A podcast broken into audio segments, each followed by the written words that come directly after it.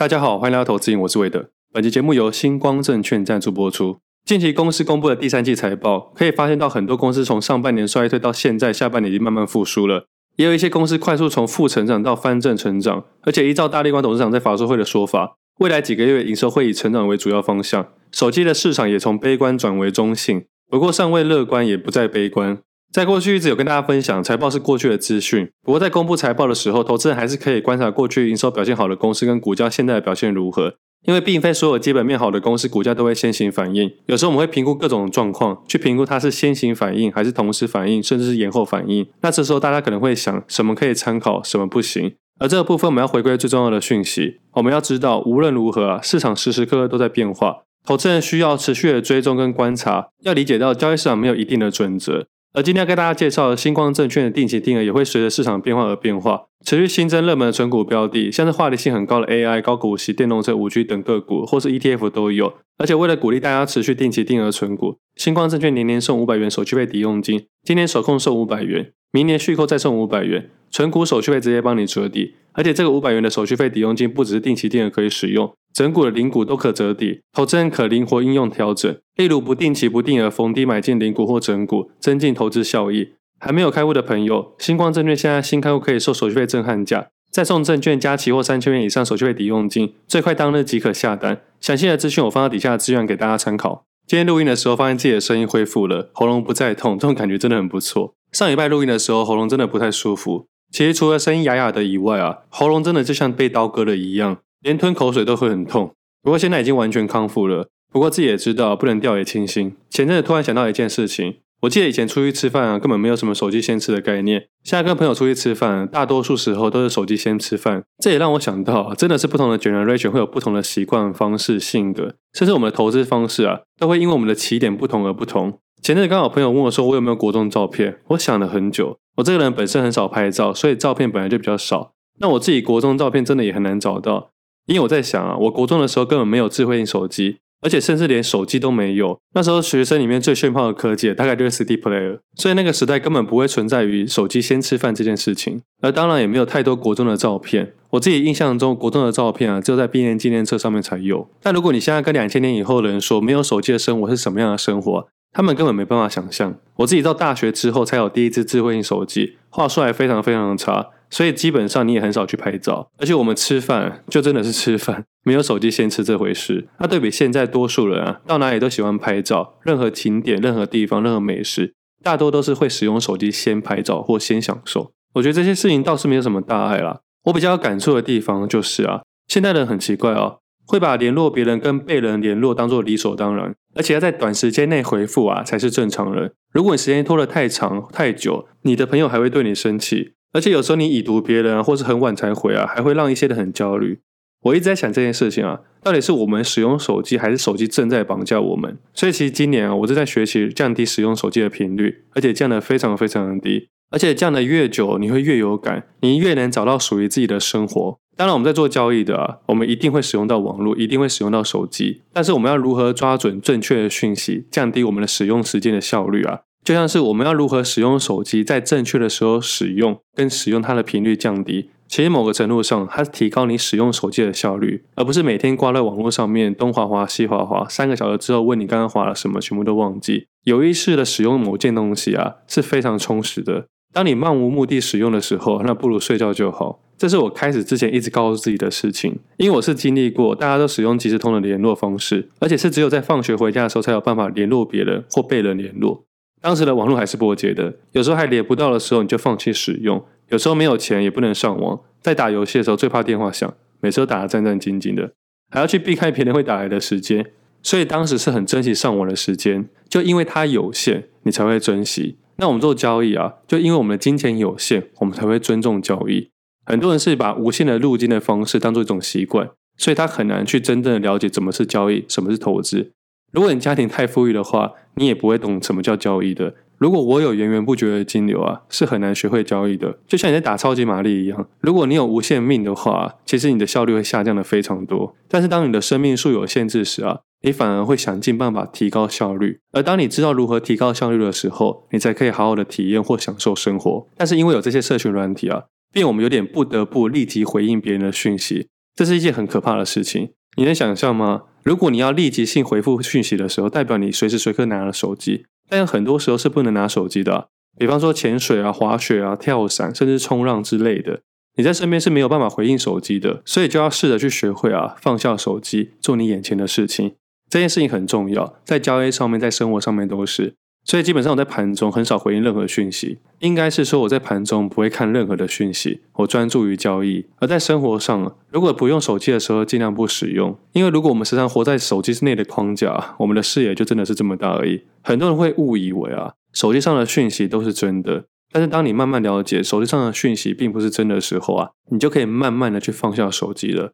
包括正在听 Podcast 的你们啊，我分享的每一件事情啊，也不一定是标准答案。我只是用我自己的角度去跟大家分享，而你们听到我的讯息，你只要当做这只是另外一个平凡人用不同的角度看待某一件事情的想法而已。你可以了解各式各样的想法，但是最后还是要有自己的想法跟角度。而我自己在思考要如何降低手机的频率，要如何改变这个习惯。而我自己的想法啊，就是让你的网络烂一点点。当你网络变烂的时候，你看 YouTube，你看各式各样的讯息啊。都没这么顺利的时候，也就是没有让你的网络无限使用的时候啊，你就会控制那个使用量了。也就像是我们在做交易一样，你控制好你的资金，你才会学会如何交易。当你的网络被限制的时候，你会觉得非常非常的奇怪。不过就是有时候我就很想去挑战这些事情看看，每次去挑战这些事情都会得到不一样的想法。当然，如果你是个交易者的话，尽量不要让你的网络变烂，毕竟交易这件事情还是要非常的谨慎。但是可以去测试啊，除了交易以外的时间。尽量去降低你使用网络的时间，你将会发现你更懂得体验当下的任何大小事情。你不会吃了美好的美食，或来到漂亮的景点，或体验到什么样的事情，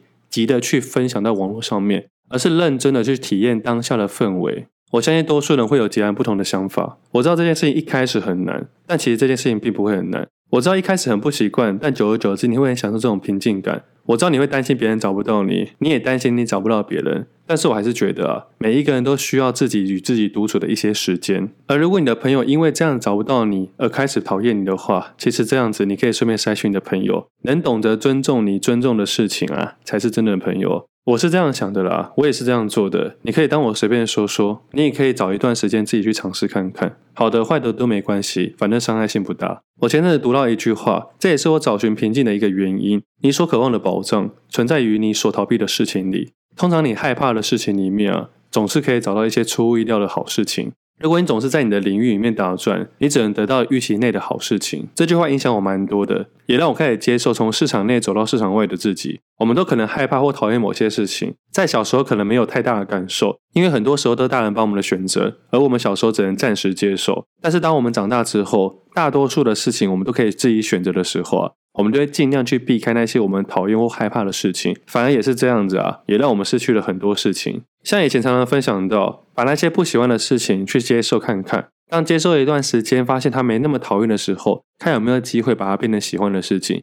这时候你的喜欢的领域会越来越多，你对很多事情看待的角度就会从负面变成正面。那如果最后还是很讨厌这件事情，那没关系，至少你有体验过这件事情。像其实交易久了，你会讨厌与人相处。因为在金融的交易世界里面啊，大多数的都是骗局，然后会充满了各种啊不公平的事情。我随便打个比方好了，上礼拜三的十月十八号的晚上八点多左右啊，六二六九的台郡董事会通过，在二零二三年十月二十号至十一月十六号止啊，以新台币一百七十元股价公开收购六五六八宏观电子公司的普通股股权。依照宏观的前十个交易日的平均价格来计算，这次的收购价格溢价为二十九点二八 percent。将近三十 percent，但是这次公开的价格虽然是溢价三十 percent，而收购的股权最低为十 percent，最高为三十 percent 为标准。也就是说，这一次不是一百 percent 的收购案，但是在短期间啊，对市场的震荡还是会有一定的效果。所以在隔天十月十九号一大早，宏观电子开盘直接涨停，从原本的一百三十七点五块钱涨停价为一百五十一元，而且委买张数啊超过十万张。而且这种操作方式啊，基本上没有太多的肉可以吃，因为讯息公开之前早就有人知道了。那以我自己的交易方式啊，就在开盘前挂一张一张，挂个几百张这样试看看，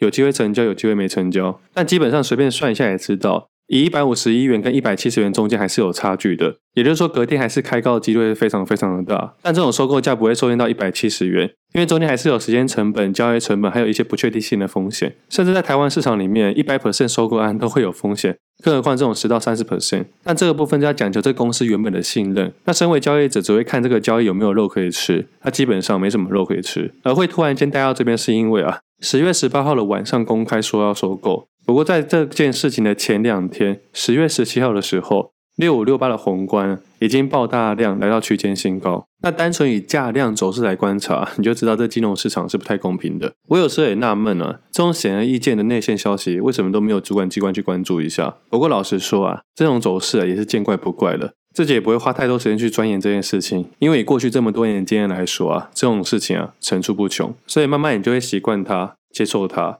然后 想尽办法喜欢它。最近自己比较常往外面走，也是因为这句话给我一些感触，让我被迫去学会啊，找寻属于自己的交易日跟非交易日。像是上周五啊，台股的走势开低走低，最多下跌快两百点，虽然尾盘最后是拉高，留下一个非常长的上影线，而我自己是没有太在意指数的部分，但是我自己有发现。上礼拜多数股票下跌幅度较多，包括我自己的持股也都是。即使是上礼拜五的十一点过后，指数开始上涨，个股上的表现其实还是相对薄弱的，就是比较少发现那种追价的力道。个股上的变化差异是蛮大的。上周五算是一个震荡很大的一天，然后一收盘就有听众朋友问我，今天的震荡很大，有什么动作吗？上周五是我自己近期啊调整动作最小的一天，当天成交量应该不到一千，因为开盘后的震荡以及库存的变化让我觉得当天不是我的交易日，而也因为前几天啊已经连续几天没有观察的类股，自己在旧侧的部位降得很快，上礼拜才刚聊到啊提高到正常水位，而这礼拜很快就把它降下去了。其实这也是右侧上面交易最难的地方，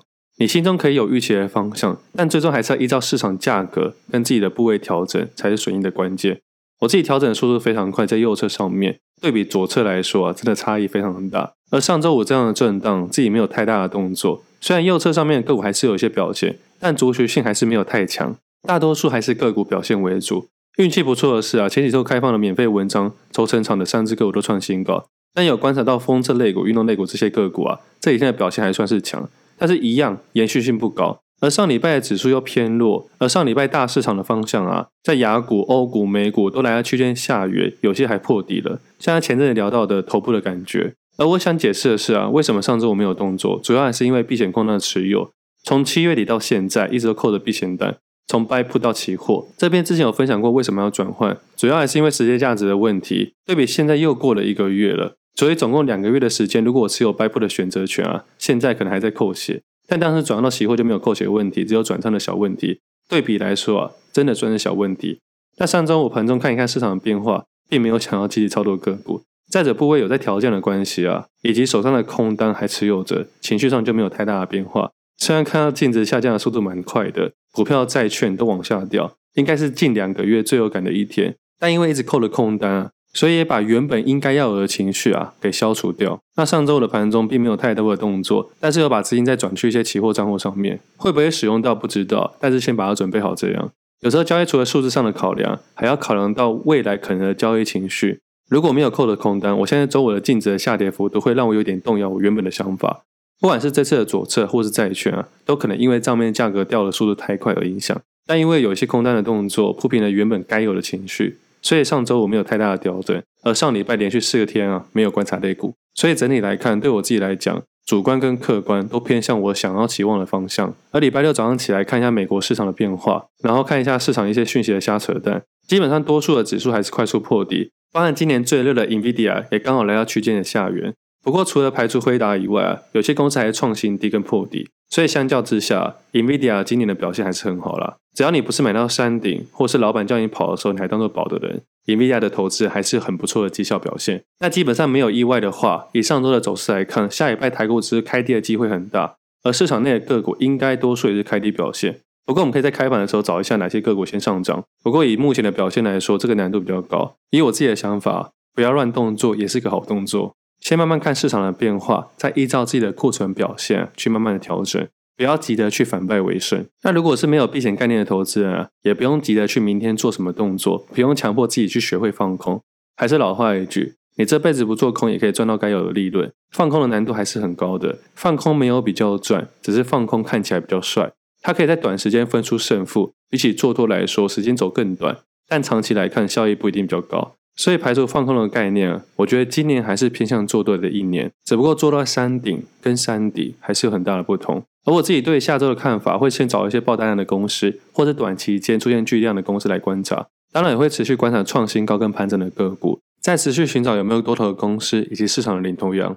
虽然短期间市场可能会很差，因为多数个股都区间下雨或破底，但我自己依然认为今年还是往好的方向去看。而债券价格部分又破底了，而债券的溢价幅度又开始上升，这也是刚刚为什么说到的啊，净值掉比较快的原因之一。不过排除这件事情以外啊，因为元大债券溢价大，所以改买别的。然后稍微看一下公开分享这件事的一些人啊，蛮多都是业配合作。当然不是说全部啊，但是要小心这些事情。我们可以换个角度去想，理论上元大溢价高，改买其他债券这件事情是本身没有太大的问题。但是有没有想过，为什么只有元大溢价会高？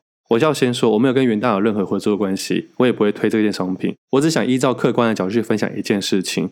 我们可以想一下，为什么其他不溢价，就它溢价？因为它规模最大，发行时间够久，遇到极端事件的时候，爆掉或流动性的问题也较低。但这边会用较低，并不是说它不会发生，只是比起一些业配的 ETF 来说，爆掉跟流动性的问题低太多了。像我自己交易到现在。流动性跟不要爆掉是我优先的考量，然后接下来才会考虑到获利率跟减短时间。所以有时候看到一些奇怪的分享啊，都觉得有点头痛。像很多人会认为 Apple 的东西很贵，不过啊，就是因为它的东西比较有品质保证，所以它东西才比较贵。你想让苹果产品的价格下降，很简单，大家都不要买它的产品啊，它就会降价了。但就因为大家喜欢它，大家相信它，它有需求，并且控制一些供给，才会让它的价格上升。溢价的概念就黄牛票一样，虽然它不合理，但就是因为有需求。说到黄牛票啊，Ed Sheeran 明年要来台湾唱，好像下下礼拜要抢票了。我自己也会想要去抢票，但希望自己不要沦落到黄牛票。总而言之，有时候交易不要把自己想得太聪明，也不要觉得别人是笨蛋。